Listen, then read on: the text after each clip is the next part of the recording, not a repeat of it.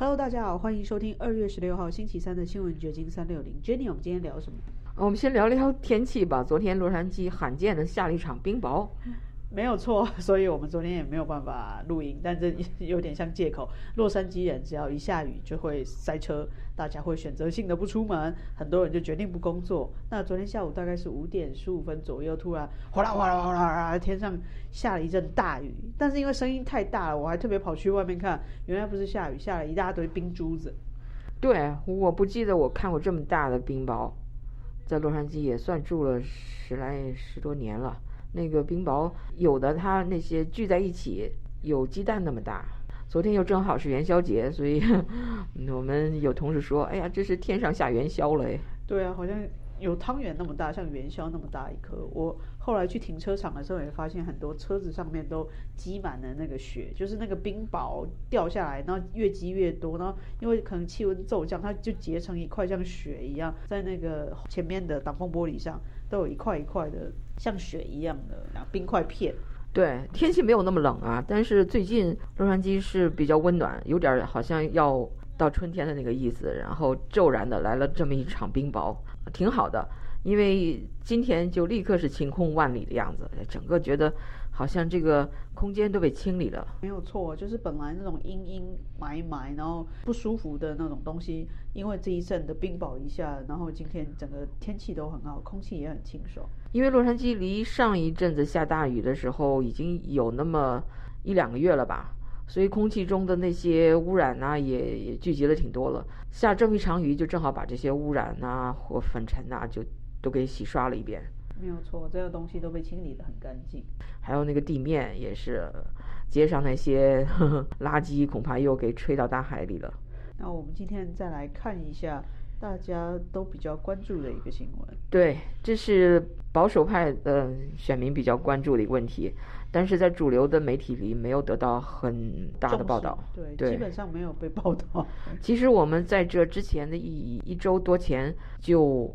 已经讲了相关的一个有预见性的一个新闻，就是英文大纪元，嗯，专访了川普，然后川普在那次专访中就提到 John Durham，就是前司法部长 Bill Barr，他任命的一个特别顾问来调查这个通俄门的起因啊什么的，这个人就叫 John Durham，他的调查尽管是 Bill Barr 已经下台了。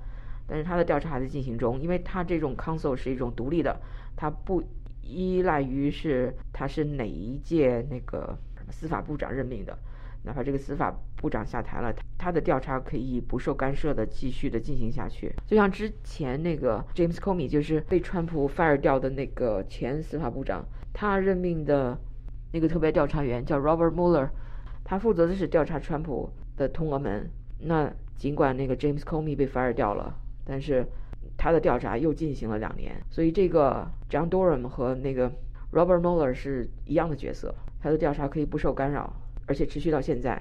之前我们也谈过他调查陆续出台的一些结果，比如他起诉了一个叫 Sussman 的一个律师，理由是什么呢？因为这个律师他向那个 FBI 报信儿，说是揭发了一些川普的黑料，但是他当时报信儿的时候是以我是一个啊。良民的身份去报信儿，他没有披露他实际上是希拉里克林顿团队的成员，所以这个就构成了撒谎，所以他是以这个借口把把这个 Sussman 给起诉了。但是之后呢，又发现类似的一些，但是现在的发现跟 Sussman 还是有关。原来这个 Sussman 他不仅是对 FBI 撒谎，他还雇佣了一个叫 Rodney Joff 的一个人，在这个。调查文件里把他称作是技术主管一号。根据这个起诉书说啊，这个乔夫先生的确是一个互联网数据的专家，他利用他的公司还有一所美国大学的研究人员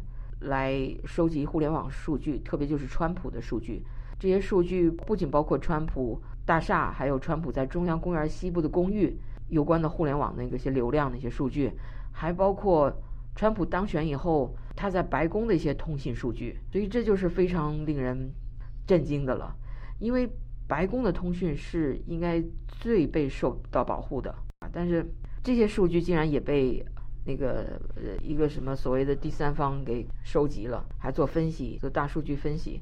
实实际上就是 spy on 川普的整个的团队吧。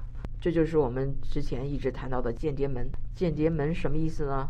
就是跟克林顿有关的一些人，一直从川普竞选总统一直到他当选总统执政期间，一直在监控他。以前的川普也多次提到这一点，说他被克林顿阵营给监控了。但是那时候主流媒体都把这当作是川普的夸大其词、川普的不实的指控。你可以看到。那个些什么 ABC 啊，或者什么是 Sixty Minutes，是六十分钟那个电视杂志是 ABC 的吗？六十分钟那个电视杂志在采访川普的时候，川普提到这个事情，那个女主持人就说：“你这个总统您不能这么说，因为这个是未经证实的，我们不能播出什么之类的。”一到川普说这种比较好像听起来 outrageous 这种指控，他们就会把他打住。但是另一方面呢，像那个呃反川的那个阵营要说一些。关于川普通俄啊这些，实际上也没有实际的证据来支持这样的指控，那就可以通行无阻。不仅通行无阻，而且被这些主流媒体呀，哎呀，反复报道，每天就是炒作这些事情。我们可以看到，经过这个 John Doran 他的调查之后，其实一些主流媒体也开始在修改更正他们之前早前的报道了。我们之前也有聊过，就是。有一些主流媒体也因为新的证据出现，所以修改了他们当初对间谍们的一些写法。是，他们正在悄悄的修改，但是呢，他没有大张旗鼓的去向公众说明他们已经修改了一些报道。他们是修改了，但是一般的普通的民众，他要是不是像我们这么关注新闻，他可能不知道。没有错，像《华盛顿邮报》他就纠正了十五篇有关于这个通俄门调查的斯蒂尔档案。这些事情就是我们不仔细观察不会发现，所以这是一个最近备受这个瞩目的一个新闻。我还想起了 Tucker Carlson 的一句话，他在前两天的那个他自己那个节目里也提到这个 John Durham 的这个调查的最新发现，就是说川普的确是被 spy down 了。然后那个他就说，川普啊，有时的确会夸大其词，比如他会说我的 inauguration crowd 有多么多的大，来观看他那个就职典礼的人有多么多。但是这种就是像玩笑一样，我是吹吹牛，好像无伤大雅，是对国家安全没有什么伤害。但是川普有时候说的一些话，听上去语出惊人，听上去好像不可思议，到后来却证明是真实的。就比如他声称自己是被监控了。的确哦，因为有一些真相我们都不愿意去承认，觉得 unbelievable 难以置信。但事实上，真的它就发生了，而且就在光天化日之下，经过媒体的包装或者是宣传的洗脑，我们渐渐的就觉得哦，这是无稽之谈。但很可能它就真的存在，而且在我们眼前。对，而往往他的这这种言论又是事关国家命运、人类命运这么重大的事情，他不开玩笑了，他不吹牛了，他说的是真的，只不过是听起来太离奇，人们不敢相信，但是经常证明他是对的，这就是川普的矛盾之处吧，就是让很多人不了解他的人，或者是不买他账的人，就觉得他整天吹牛，整天。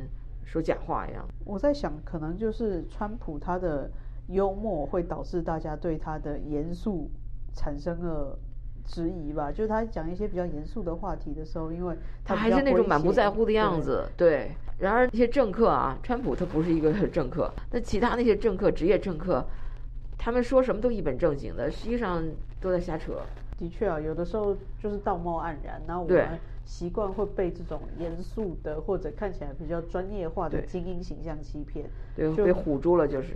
然后今天我还看到一个消息，说那个郭文贵申请破产了。的确哦，Gator 上他是先做了一个视频发布，然后 G News 也也发布了这个新闻。对，他是在星期二的 Gator 帖子里宣布个人破产的。他在镜头前签署了那些破产文件。他说他在个人破产申请表上签字。这是我人生中的第一次。从这一刻起，由于中国共产党的迫害，我个人已经破产了。但是他没有详细怎是哪个迫害导致他个人破产了。反正的就是说，他的破产是归咎于中共的迫害。但是我看到有英语报道说，他的这个麻烦是来源于2008年，他从香港的太平洋联盟亚洲机会基金。借来的三千万美元，这是一个对冲基金，然后他用这笔钱投资了他的一些业务，从来就没有还这笔钱，结果导致他在二零一七年就被起诉了，人家要把这笔钱收回来，然后就连本带利的就增长到一亿多美元。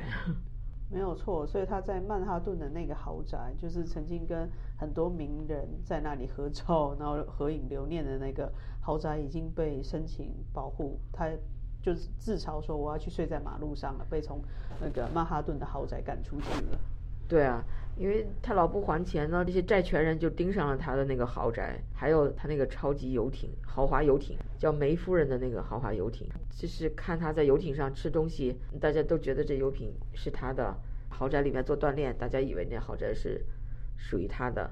但是现在他说这些都是他租的，都不是他的。他的个人财产只在五万至十万美元之间。这些债权人都对此表示质疑。我想他作为一个成功的商人，应该有很多可以转移资金的方法，但也是我们个人揣测了，就是他是不是就利用了一些时间，然后做了一些技术性的转移，就不得而知了。对，反正这个就是一个有趣的新闻吧。我觉得这个。郭文贵总是有惊人之举，嗯，挺有意思的。OK，那我们今天就聊到这儿。好的，拜拜。